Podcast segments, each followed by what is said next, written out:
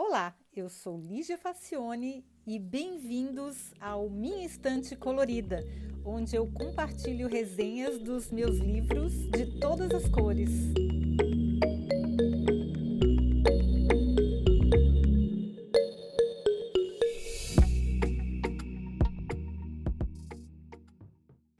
Olá!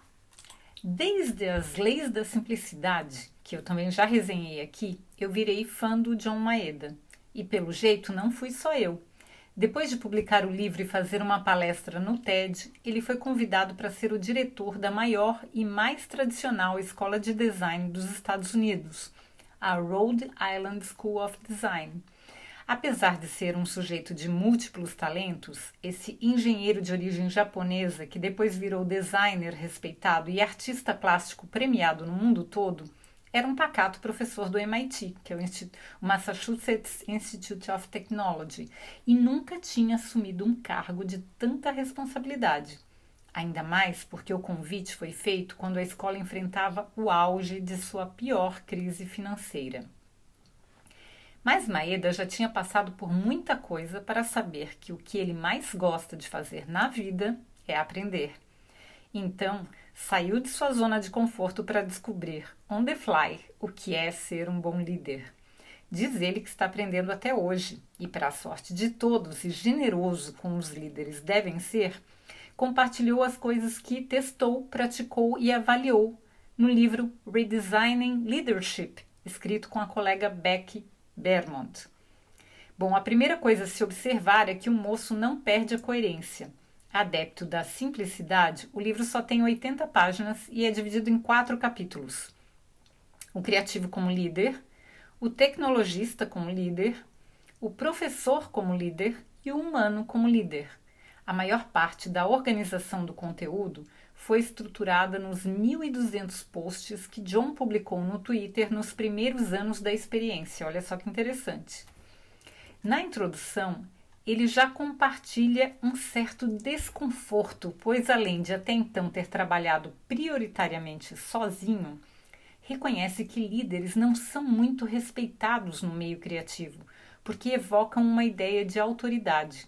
Então ele se viu repentinamente no lugar da pessoa que tradicionalmente designers e artistas costumam criticar. Mas ele aprendeu com seus pais e alguns mestres japoneses que o trabalho fica mais bem feito quanto mais a gente se empenha apaixonadamente em fazê-lo. Eis que Maeda mergulhou de cabeça no aprendizado. E aí ele começou tentando entender na prática como a instituição funcionava e, para isso, imiscuiu-se nas entranhas da universidade. Serviu lanches na cafeteria, ajudou a carregar a bagagem dos novos estudantes que chegavam ao campus, levou comida encomendada pelo pessoal da segurança, almoçou na cantina ouvindo as conversas, enfim, ele foi entender a engrenagem do negócio por dentro. E estava se achando muito inovador. Os designers e artistas são assim mesmo, né? Eles não temem como colocar a mão na massa. Mas aí ele estava se achando o inovador quando descobriu que muitos anos antes um outro diretor já tinha feito a mesma coisa. E era um ex-administrador de hospital, não era designer, nem artista, nem nada disso. Eu sempre acho que os designers se acham mais criativos do que os outros. Eu já até escrevi um texto sobre isso.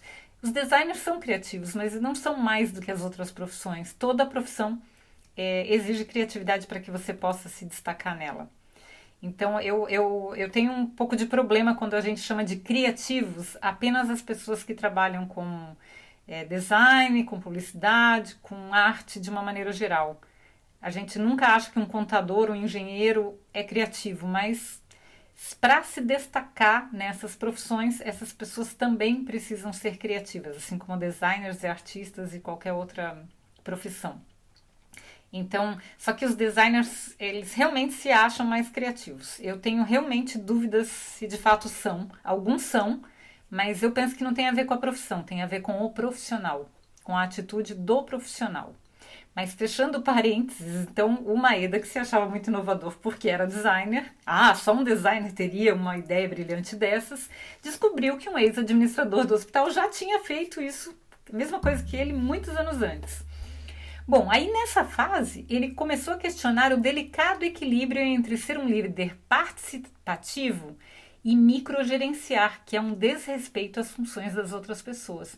Você ficar dando palpite nas menores coisas, você não delegar as tarefas para as pessoas, você realmente ficar lá se miscuindo na, na responsabilidade das outras pessoas.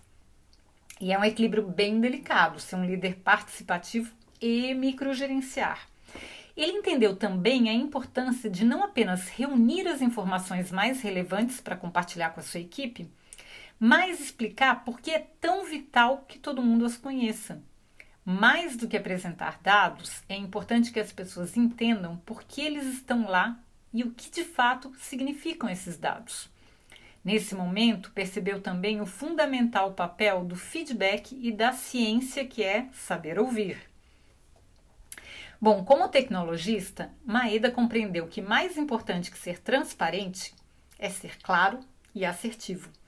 De quebra, compartilhe uma dica preciosa que ganhou de um antigo mestre. Sempre que explanar um conceito, continue a explicação com a frase, por exemplo, tarararará. Porque aí deixa claro, não dá para explicar só um conceito sem dar nenhum exemplo depois. Ele também descobriu que numa reunião sempre tem as pessoas que vão de boa vontade, as que vão porque são obrigadas e ficam o tempo todo futucando seus smartphones, e aquelas que só estão atrás da comida. E que bom humor é fundamental sempre, né, gente?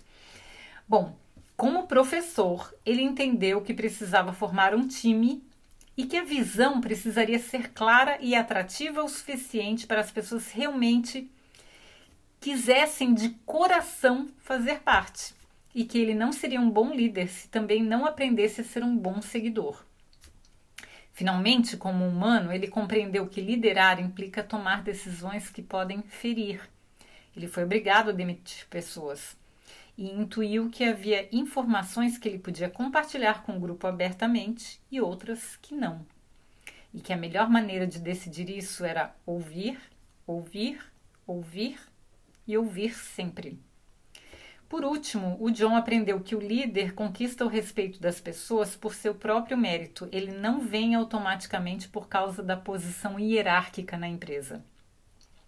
Se Maeda foi um bom líder para a organização que ele presidiu, não sei, porque ele ficou entre 2008 e 2013. Quando ele escreveu o livro, ele ainda estava presidente dessa escola, né? Então, não sei se ele fez um bom trabalho, provavelmente sim, mas nós, como uns mortais, agradecemos imensamente pela oportunidade de aprender com essa jornada dele. Depois que ele saiu em 2013, ele fez um monte de outras coisas e hoje ele tem uma empresa que ajuda outras empresas de tecnologia a desenvolverem produtos e, e enfim, ele está metido mais em vários projetos sempre voltados à área tecnológica. Então é uma pessoa que não para, ele ganhou um monte de prêmios, ele tem. Daqui a pouco deve estar saindo mais um livro interessante aí, onde ele vai compartilhar mais coisas com a gente.